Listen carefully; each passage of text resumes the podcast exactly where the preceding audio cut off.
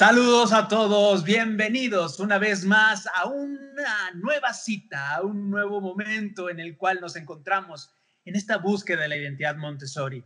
La estamos buscando en aquellos lugares donde sabemos que está, que está trabajando en este momento eh, esta idea que tenía María Montessori. Me da mucho gusto poder saludar a mi compañera de viaje, Miriam Bertram. ¿Cómo estás? Hola, muy bien, gracias. ¿Y tú? Yo muy bien, muy bien. Muy contentos porque hoy tenemos un, una gran entrevista. Sí, ¿viste que hoy no me reí? Ya no, tengo tanto nervio. Ya ah. a Miri se le están pasando los nervios, lo cual es muy bueno porque dice que se está sintiendo cómoda con todos ustedes Siempre que nos están me escuchando.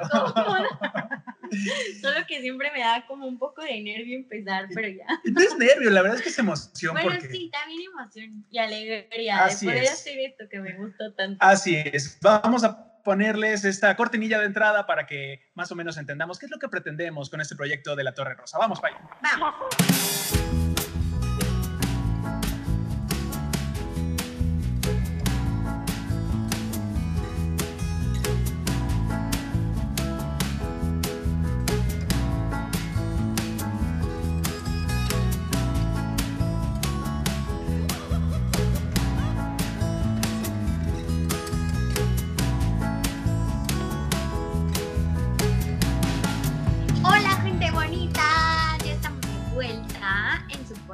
Identidad Montessori, temporada 2. Temporada 2, afortunadamente. Esperamos que sean muchas temporadas. Así es. Pues bueno, el día de hoy quiero platicarles que tenemos una invitada muy especial. Sí, así es. Y que aparte de todo, ha servido nuestros videos y todo para decirles que este espacio también es para ustedes, que si ustedes quieren participar, nosotros estamos abiertos a escucharlos y que nos encanta que compartan su identidad Montessori con nosotros. Así es. Y bueno, pues el día de hoy tenemos a Carolina de la Llave. Ella, ella se puso en contacto con nosotros y nos dijo que, que quería platicar con nosotros. Y bueno, pues aquí está. ¡Bienvenida! Gracias, qué lindos. Me encanta poder saludarlos. Además, yo soy de allá, de donde están ustedes, y extraño mucho al bufe, bueno, a la Ciudad de México ahora. Gracias por abrirme la puerta y gracias por querer platicar conmigo. No, nosotros estamos honrados porque además eh, nos, platicas, nos platicabas todo lo que estás haciendo y dijimos, sí, va a ser una charla bien rica porque eh, Montessori no nada más es poner una escuela, ¿no? Y creo que esta parte de la que vamos a platicar el día de hoy es bien importante. Pero antes, queremos hacerte una pregunta, Miri. La pregunta oficial es, Caro, ¿cuál es tu material favorito? Este, me, de verdad me pusiste en dilema porque pues, claro, uno se enamora de todos, pero indiscutiblemente tengo el consentido que lo cuido mucho y hago que lo cuiden mucho porque es mi tesoro y es el gabinete geométrico. Ok. Ajá. Me encanta. Es la primera vez que, votan por el, ajá. por el gabinete geométrico. Sí. Qué, ¿Qué, ¿Qué, tiene el gabinete geométrico que te gusta tanto? Um, me gusta lo versátil que es porque igual pueden trazar las figuras, como pueden colorearlas, les da trazo fino, eh, conocen las figuras geométricas, además de todo pueden crear figuras. De ahí me pueden salir arquitectos, para que me entiendas, porque esas figuras todas, todas les enseñan a construir casitas. Eh, se me hace, y además, bueno, eh, de, por sí el, el, cajón, los cajoncitos, el, el gabinete en sí es muy atractivo y creo que fue el primer material caro que pude comprar. Ay, mi amor. Es que cuando uno abre con poco dinero, vas comprando poco a poquito y ahí te lo vas a llevar. Y el gabinete ya me había costado algo así como 5 mil pesos, así que siempre les digo, cuídenlo porque es muy caro. pero así se valora más, ¿no? Sí, claro, no, todos los materiales son preciosos, Si algo, algo atrae a la gente en general son los materiales de Montessori. Claro. Oye, y, esto que nos dices me da pie para la siguiente pregunta. Eh, eh, esta parte del material, sobre todo el gabinete geométrico, da pie para arquitectos, ingenieros, todo esto. Tú nos contabas que tienes un hijo que también es... Fue.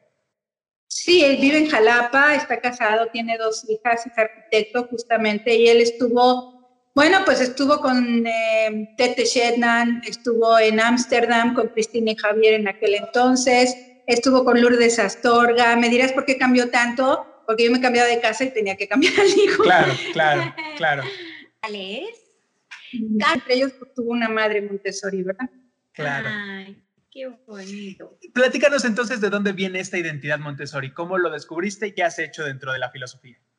Ah, pues la conocí por mi hijo. Fíjate que yo lo metí en sistema tradicional, trabajé en tradicional tres años y había algo que no me hacía sentir cómoda. Yo en tradicional no me sentía bien, ni me gustaba cómo trataban a mi hijo.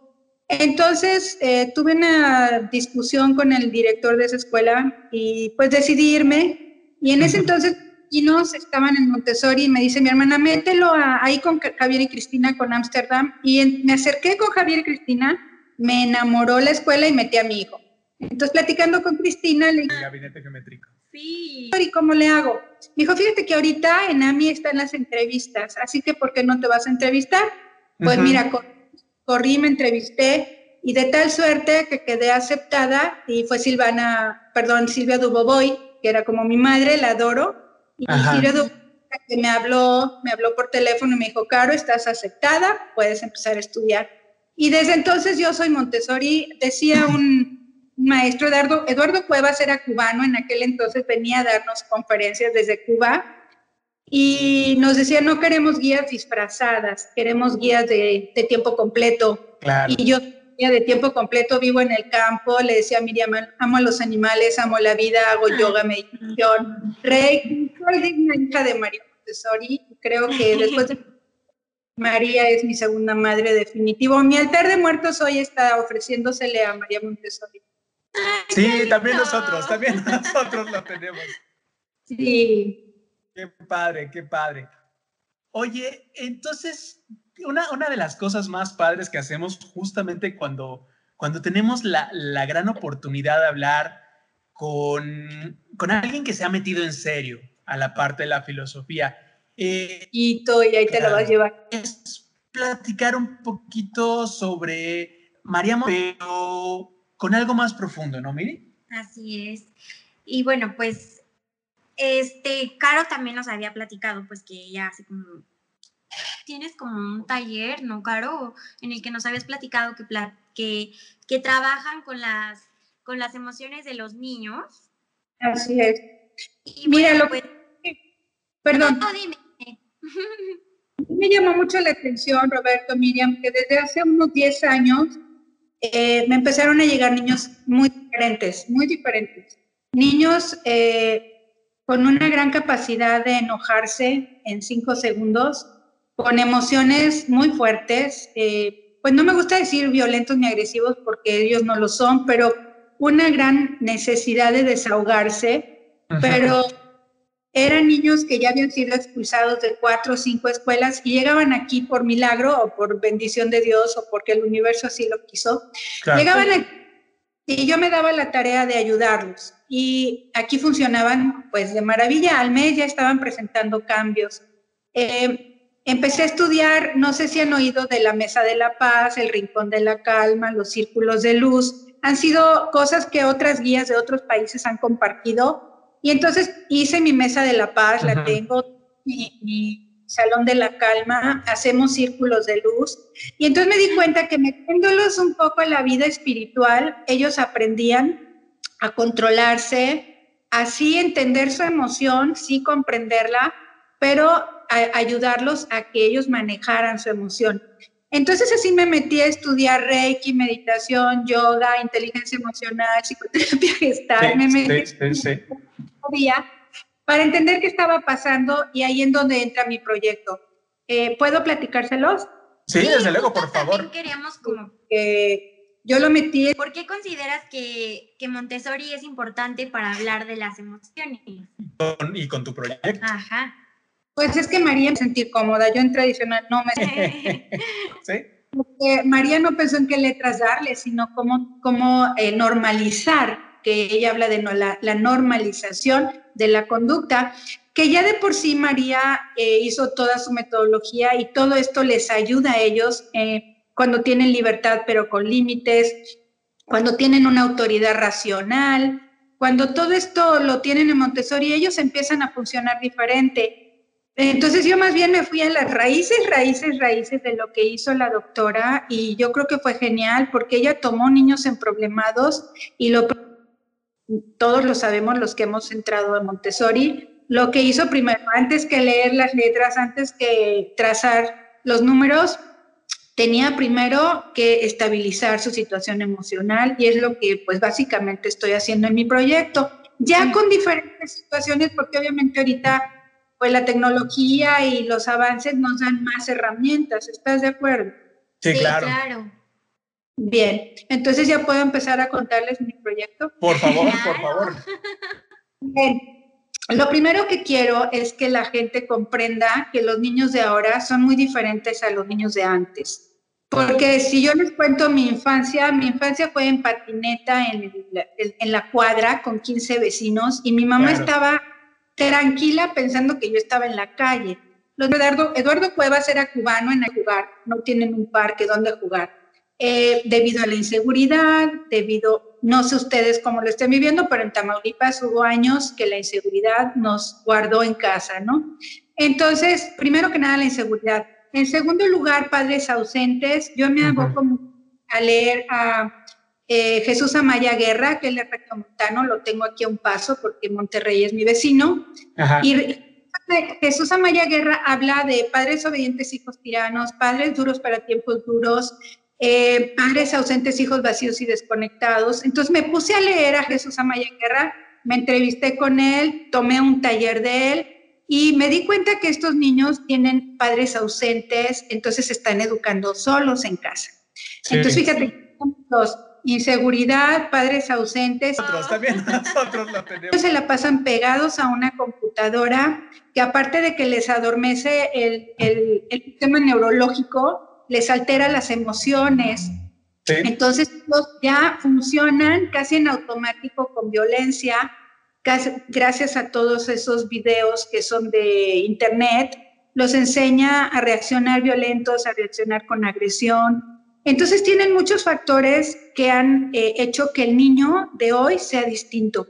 La Universidad de México estudió a estos niños y les llama trastorno obsesivo desafiante. Y aquí me los aquí me los diagnosticaban como intolerancia a la frustración, como poca capacidad de soportar la frustración, eh, estallidos de cólera. Total que cada quien le estaba poniendo un nombre, ¿verdad?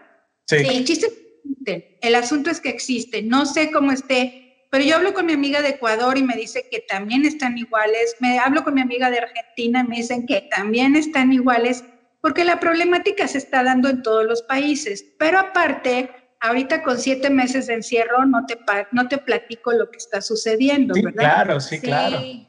Entonces son niños muy... Así es, muy lastimados que requieren de un cambio educativo de emergencia. Claro. sobre todo lo que más requieren es de la comprensión y el apoyo de los adultos, porque lamentablemente, Roberto, lamentablemente, Miriam, a estos niños los están expulsando de los colegios, el sistema tradicional no los comprende, ni siquiera les interesa saber qué tienen, simplemente les estorban, les llaman eh, los rezagados, los rezagados ¿Por qué? Porque no aprenden, no quieren participar, no socializan y simple y sencillamente los expulsan o los ignoran. Y son la población que me llega a mí a la escuela, los brazos abiertos para ellos, yo feliz de que vengan y que, que María me inspire para darles la paz. Ay, sí, sí, sí. La tranquilidad es que ella es nuestra inspiración. Mira, María nunca va a morir. María sigue viva en el corazón de todos los que la amamos porque nos heredó, a mí me dio de comer 40 años, nada más te claro, digo, Claro, Además dices algo, algo bien, bien interesante. Eh, en el modelo tradicional, eh, estos, estos niños... Y yo me daba la tarea de ayudar. Problemáticos desde el sistema. Este, eh, dijiste la palabra y a mí me, me, me resonó a lo más profundo estorban, ¿no? De repente dirías, es que el salón se va para atrás, el salón tradicional se va para atrás porque el niño no se puede estar quieto, porque molesta, porque, em, porque no entiende lo que está pasando, porque además el maestro o no encaja, o el maestro no le interesa tener que acercarse y entenderlo, ¿no? Es que los quieren tener sentados. Claro. no se puede. Yo estoy sentada 15 minutos y ya me pongo neurótica. Ellos necesitan Montessori lo decía, ellos son movimiento, el cosmos es movimiento, la vida es movimiento, y todavía en este siglo los quieren tener sentados, Roberto. Claro, claro. Pues no pueden. Pues sentados y ahorita encerrados, ¿no? Ay, sí. Imagínate. Al menos les enseñé a las mamás a hacer sus espacios homeschool que, hicieran espacios Montessori en casa, un rincón de dos metros cuadrados, pero que les pongan rompecabezas, que les pongan lápices, plumas, caramba, que les creen un espacio agradable, porque los ponen a trabajar en la comedora, en la mesa de la cocina. O sea, perdón. No, no, y, y, eso se me hace súper interesante, porque hay una parte en la que decías tú, el adulto tiene una responsabilidad también de no sé si involucrarse, no sé si en estos signos de los tiempos hemos empezado desde luego con el padre ausente, con el padre que le da la tablet como medio de educación o de distracción o no me dejas. No, de compensación, simplemente. O de compensación, desde Sabes que no puede estar, pero bueno, ten aquí te lo compenso con esto, ¿no? Claro. Y, y, entonces de repente surge esto, ¿no? ¿Por qué mi hijo no tiene buenas calificaciones? Que ese es otro tema, ¿no? ¿Por qué mi hijo está enojado? Pero Ajá, ¿por qué reduzco el...? Sí, dinos. Fíjate, señora a pedir informes hace unos días y me dice que eh, su hijo tiene problemas de conducta, que qué puedo hacer por él. Y la primera pregunta que me surge es cuántas horas está en la computadora, en su tablet, y me dice ocho. Ay.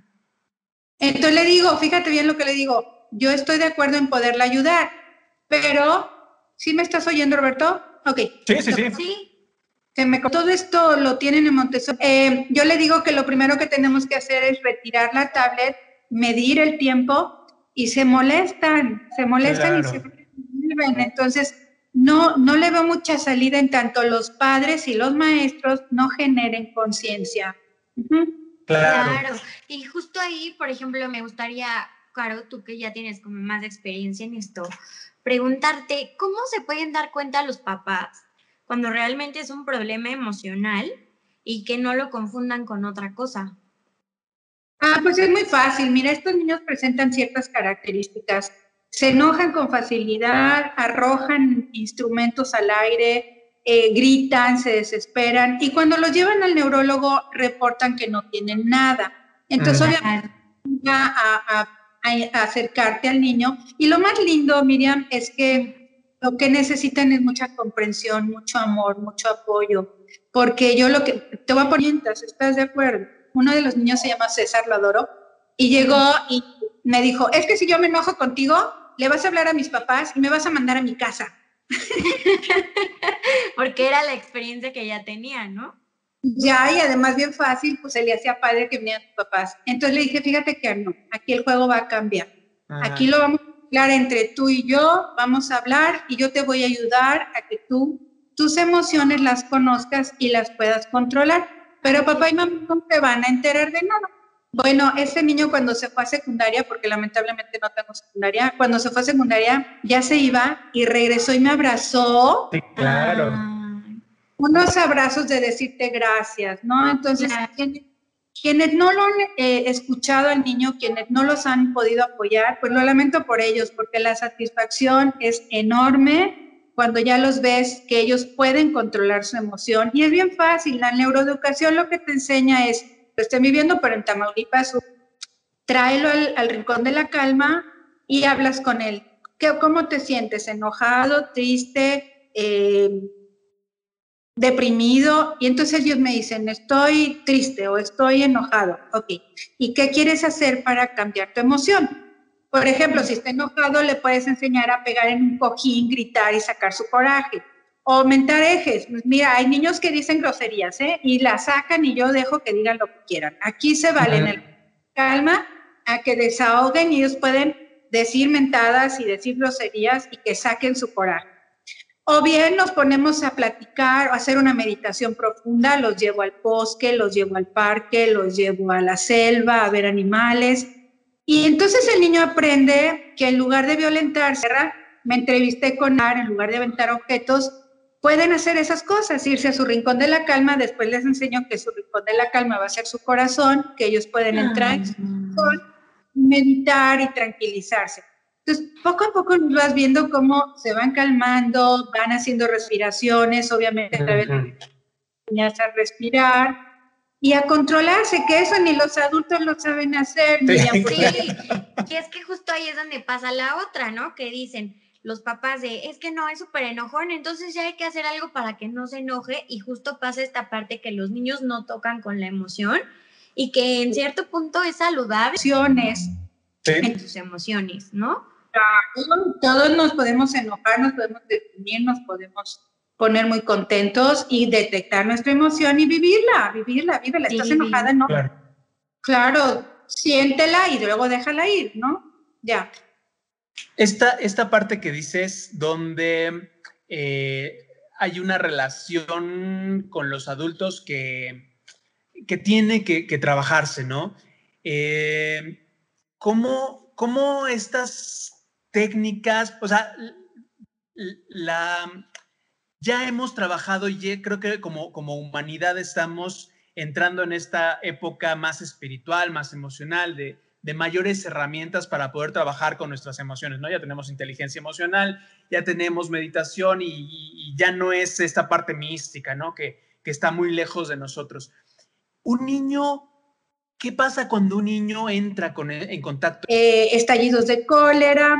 Cuando este, entiende la parte energética y, y la integra, ¿qué pasa con ellos? El asunto es que existe, no se lindo los niños de ahora están más conectados con esa realidad. Claro.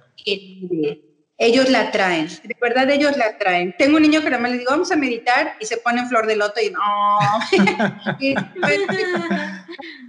ellos ya entienden que la meditación no es eh, algo ni paranormal, ni vas a poner tu mente en blanco, ni vas a agredir a nadie, porque luego las religiones lo prohíben. Claro, no, claro. Lo que te va a llevar es a una calma, a una tranquilidad, a una paz, y que esa paz, ahorita fíjate Roberto que dijiste que la humanidad está evolucionando, gracias a Dios, sí, eh, todos estamos ya en un campo energético muy distinto y creo que esta contingencia sanitaria nos está obligando a que concentremos más en nosotros mismos a que realmente meditemos qué estamos haciendo con nuestra vida, qué estamos haciendo con la tierra, con nuestra madre tierra y cómo estamos educando a nuestros hijos. Fíjate cómo es la tierra de sabia o el universo de... Lamentablemente Miriam inventó una pandemia para que nos obligue a volver a nuestra raíz, que es a ser madres, padres, a estar en el hogar, a convivir, a, correlacionarnos. De hecho, ustedes están haciendo algo maravilloso que es integrar a la familia Montessori y eso es que a nadie se le ocurre, pero se nos ha ido ocurriendo a través de estos siete meses de, de ya eh, problemas que, que no son nuestros, pero que nos han apoyado. Entonces, yo también les enseño a mis niños a ver siempre la parte positiva. ¿Qué me está enseñando esto? ¿De qué, qué puedo aprender de toda esta lección? Para que yo crezca dentro de todo esto que aparentemente es un caos. A lo mejor no es caos.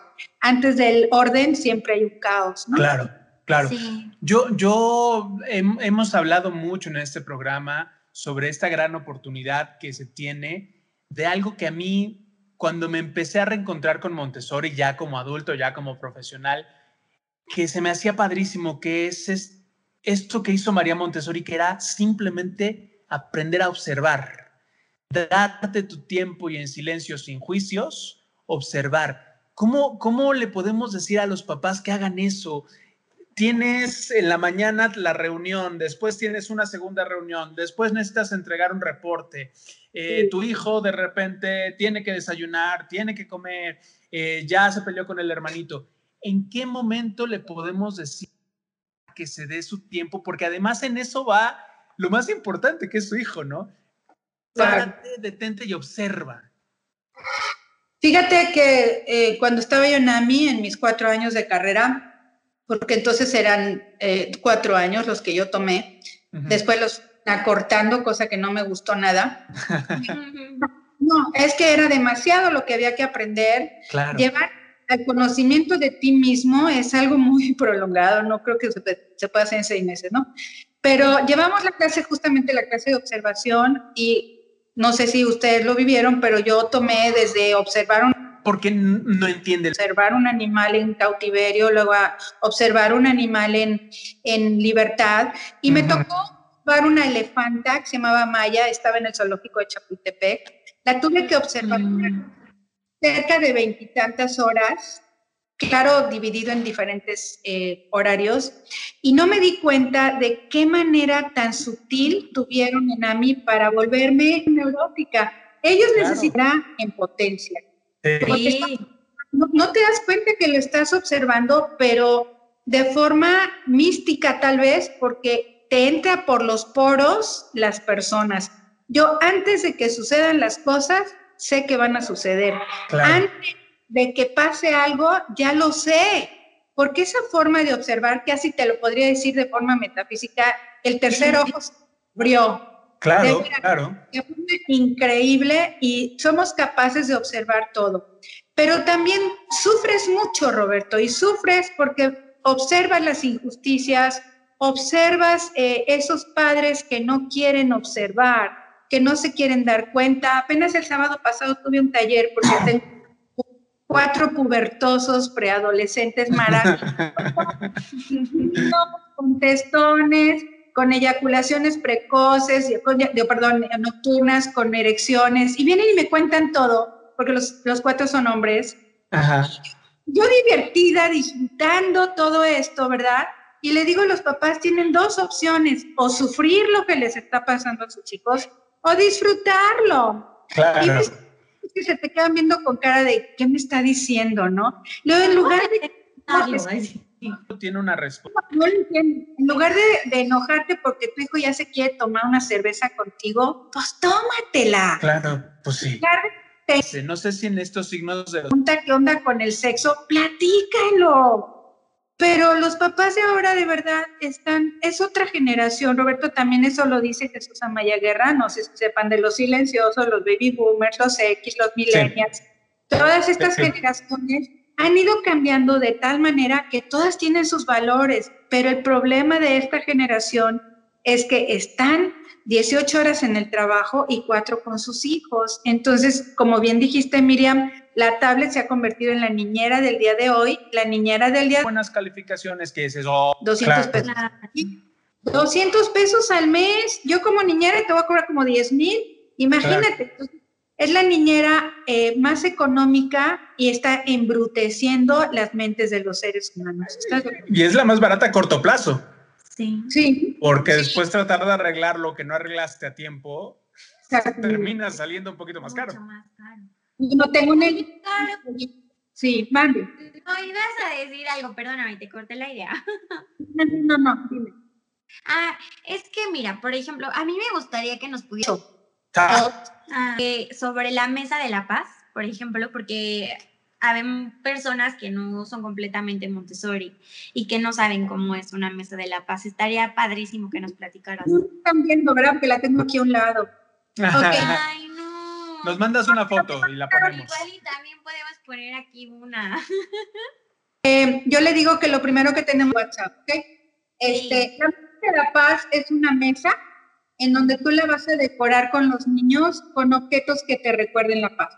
Yo, por ejemplo, mm. tengo, velas, tengo ángeles, tenemos arena de mar, tenemos conchas, tenemos un reloj de arena, velas, una campana, incienso, ajá, Bien, esa mesa de la paz se encuentra en un lugar que es el... Por ejemplo, me gustaría, claro. Te voy a poner un ejemplo. Si hay un niño que tiene este trastorno obsesivo desafiante y molesta a otro y están peleando, el que... Dar cuenta a los papás. La mesa de la paz y suena la campana. Entonces, cuando suena la campana, nos tenemos que reunir todos. En ese momento todos dejan su material en la mesa y se van a reunir alrededor de la mesa de la paz. Y entonces hacemos un círculo de luz, en donde en el círculo de luz cada uno va a exponer por qué se molestó, cojan instrumentos al aire. Es que él me quitó mi material y aparte me dijo que estoy gordo. A ver, material, dice que estás gordo. Pues es que está gordo, pero tú qué derecho tienes para... A ver, ¿a todos les parece que Juan Pablo está gordo? No, a mí me parece que está nomás panzoncito. Ah, bueno, a mí me parece que es un osito gordito.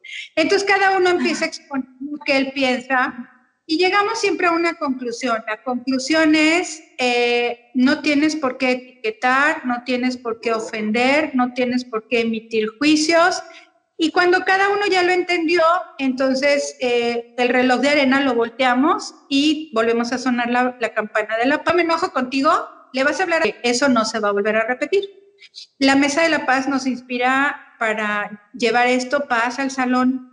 En el círculo de luz se habla de todos los temas, todos los temas, violencia, sexo, agresividad, setas, narcotráfico, todo. Se abre todo, los temas, no hay tabús, no hay eh, posibilidades de que alguien te diga no hables de esto, no, todos hablamos de todo. Y ellos se sienten en la confianza de que eso se queda ahí, de que eso no, no hay posibilidad de que los papás se enteren. No, no, no. si ellos dijeron estoy enojado con mi papá por algo, ahí se queda. Ahí se queda, claro. Es como un tema sagrado. Entonces, eh, lo aprenden a respetar mucho. El Salón de la Calma es antes te decían, vete a la oficina castigado, ahora le digo, Brian, vete al salón de la calma, tranquilízate y ahorita voy a platicar contigo y listo, ¿no? Y la ha sido muy linda, te voy a mandarte una foto, ha sido muy linda la Mesa de la Paz porque hay niños que no tienen nada de principios religiosos, nada de fe, nada de amor por un Dios, por algo eh, divino, y sin tocar ningún tema de religión, se les da un poco de vida espiritual. Oh, está súper lindo. Y aparte, o sea, sigue como esta parte de reforzar la comunidad. Claro, claro. O sea, el hecho de que los niños tengan que parar lo que están haciendo en ese momento para ir a ver lo que le está pasando a su compañero, de verdad se me hace algo como... Claro, y que se resuelven como... Si tú estás enojado, ah, sí. no sabes leer al principio del año se toca la campana casi a diario y a mediados de año ya no se pela la campana porque ya nadie pelea, ¿ves? Claro, y eso, y eso te sirve hasta para medir, claro. Claro, porque hace que los niños estén en paz, o sea, realmente, ¿no? Claro, de hecho yo pienso que la mesa de paz debería existir en las casas, en las familias, en, las oficinas. Es una, es una gran propuesta, es, en las, claro, en las oficinas. En la nuestra no, porque hay mucha paz, pero eh, las oficinas en las que antes En el Congreso.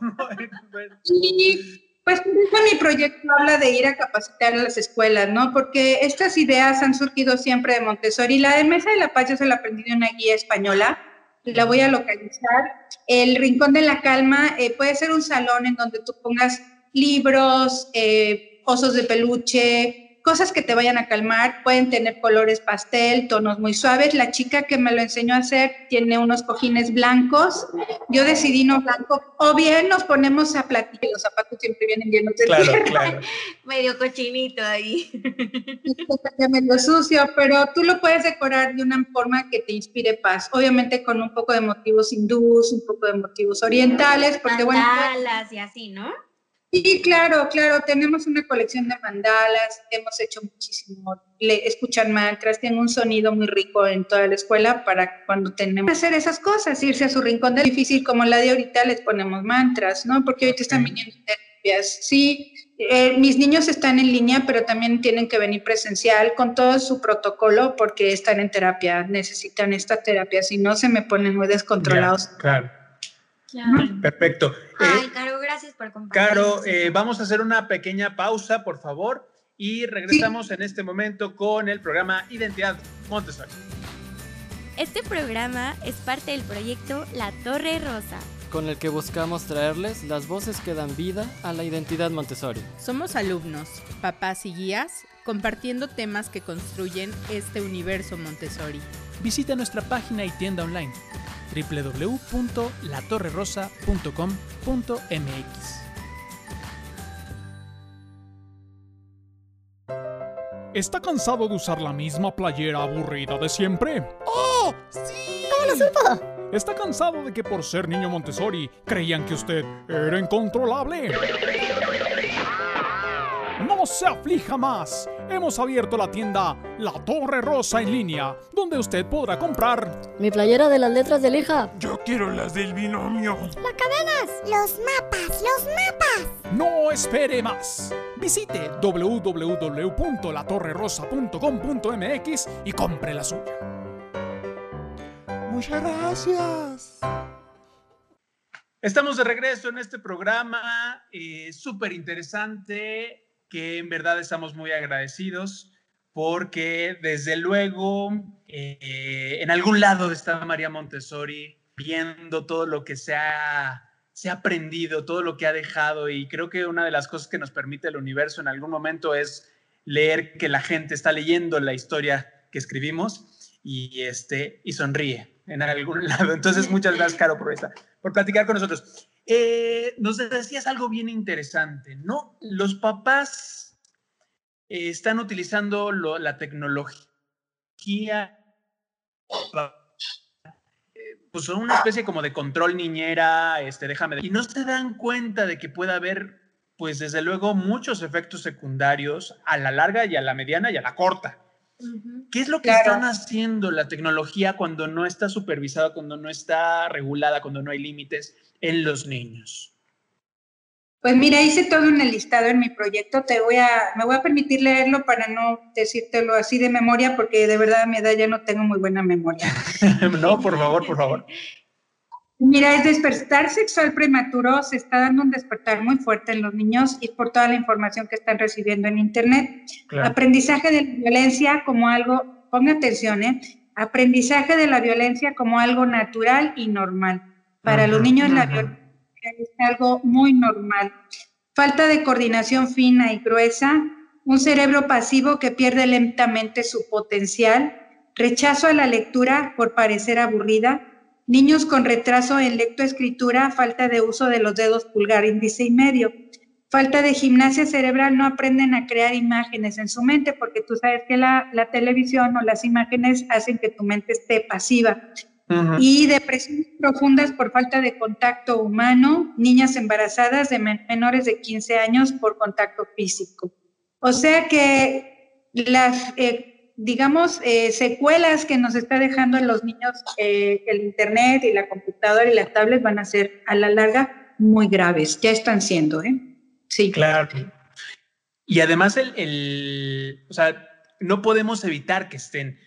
El problema es de lo que hemos estado hablando en este programa. Necesita un adulto que le diga hasta aquí, que le diga, a ver, esto que viste, vamos a platicarlo en una mesa de la paz o en, este, círculo en de un luz. círculo de luz para Eso platicar, a ver qué sentiste, ¿no? Para las familias, yo les sugiero un día de la familia. Los viernes puede ser el día de la familia. Entonces, eh, que las familias se reúnan un día a la semana para tocar estos temas, hablarlos, desmenuzarlos.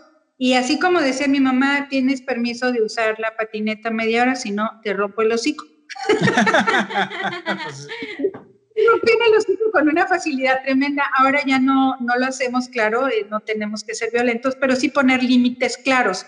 Tú Claro. vas a ver media hora, no más, porque lo mando yo, así de simple. Claro, claro. No, y, y esta parte, siéntate a ver qué es lo que está viendo. De repente no conocemos las caricaturas, no conocemos el contenido, no conocemos lo que están, las páginas en las que se están metiendo sus amigos en red. ¿Cuántos de sus amigos en red verdaderamente son amigos o sabemos de muchas cosas muy oscuras que están sucediendo en la red y que suceden porque nos hemos alejado de sentarnos a, a- a consumir contenidos con nuestros hijos. Exacto. Pesca dentro de todo esto que aparamiento de la información que están bajando. Y el acceso a cuestiones peligrosas o a sexo ligero, a violencia, es muy fácil. Entonces, yo creo que no hay control y pues lo más importante es que los papás generen esa conciencia de que sus hijos no están solo en peligro de, pues simplemente no leer un libro, de desinteresarse de la escuela, Claro. sino incluso de llegar al suicidio, ¿no? Así de fuerte está la situación y ojalá lo crean. Pues sí. Claro. Caro, no quiero dejar este podcast sin que nos platiques también un poquito sobre tu, podría decirlo como voluntariado, amor a la vida, hermoso, porque tengo que decirles que yo soy super dog lover y Caro también, entonces no quería dejar pasar, bueno, Roberto también, no quería dejar pasar este espacio sin que nos platicaras, aunque sea un poquito sobre tu proyecto que tienes con los perritos y los animales. Pues mire, cuando mi hijo se fue ya a estudiar a Jalapa, yo descubrí que me quedé sola y que no quiero vivir en pareja. Esa es una decisión. Yo no nací para satisfacer las necesidades de una pareja. Entonces dije, ¿qué voy a hacer con mi vida sola? Y como el universo es maravilloso, ese día encontré un perro eh, al frente de mi, calle, de mi casa lleno de sarna, lleno de garrapatas, a punto de morir, y decidí salvarlo y con peluchín empecé. Empecé con una jaula, corral, una casita, unos... Y, y me acordé que desde niña yo tenía esto de amar a los perros de la calle. Entonces Empecé por 1, 2, 3, 4, 5, 10, 520. Llevo 20 años. Hoy por hoy tengo 60 perros. Vivo en el campo, en un ejido. Eh, he sido premiada cinco veces eh, consecutivas por el gobernador por ser una de las activistas más destacadas de Tamaulipas. Eh, es cualquier cantidad de animales, porque no solamente son dogs, Miriam, también los pájaros sufren, los eh, patos sufren, los cochinos sufren caballos, he tenido que dormir caballos que han sido muy maltratados, muy golpeados. Es, es dura porque tienes que enterrar mucho animalito, pero es maravillosa porque cuando recoges un perrito, lo curas, eh, le pones un suéter, le pones una camita y suspira, es la mayor felicidad. Ay, sí, sí, de verdad que sí. Mi mayor Entonces, regalo de bueno, la vida. Los invito a conocer mi página, dame tu patita en Facebook, ahí estoy. Este, no les invito a que me adopten porque no se los puedo mandar hasta el DF, pero Claro. Pero bueno, la gente que nos está escuchando allá en Ciudad Victoria, pues que vaya y que adopten uno, Sí, sí, claro. ¿no? Sí, mi página es Dame tu patita, protectora de animales, estoy en Facebook, tengo un programa de radio, hago spots, estoy muy metida, pertenezco a Comupa, Consejo Municipal de Protección Animal, a nivel municipal se hacen reglamentos, leyes, estoy metida en todo, Miriam, no crees que nada más es limpiar popos y darles de comer, es meterte y y comprometerte y en el compromiso hemos logrado, por ejemplo, ya no se sacrifican los perros en el antirrábico con electricidad, ya no se recogen perros, estamos haciendo esterilizaciones masivas, resolviendo problemas sociales y se hacen cosas muy grandes. Entonces, no nada más soy animalista así de corazón, es una camiseta que le me voy a hacer la de ustedes, pero con muchos perritos ahí en. Está padrísimo, está padrísimo. Yo, yo creo que parte, parte de, lo, de lo mismo que hemos estado hablando y es algo que nos da Montessori y es algo que nos da la vida para quienes, eh, como estábamos hablando, eh, buscan este despertar, ¿no? Ya sean niños eh, que están pasando por problemas de violencia o de los que dijimos niños incómodos, incomprendidos, o un animalito de la aquella que en algún momento fue, pues fue invisible para la sociedad.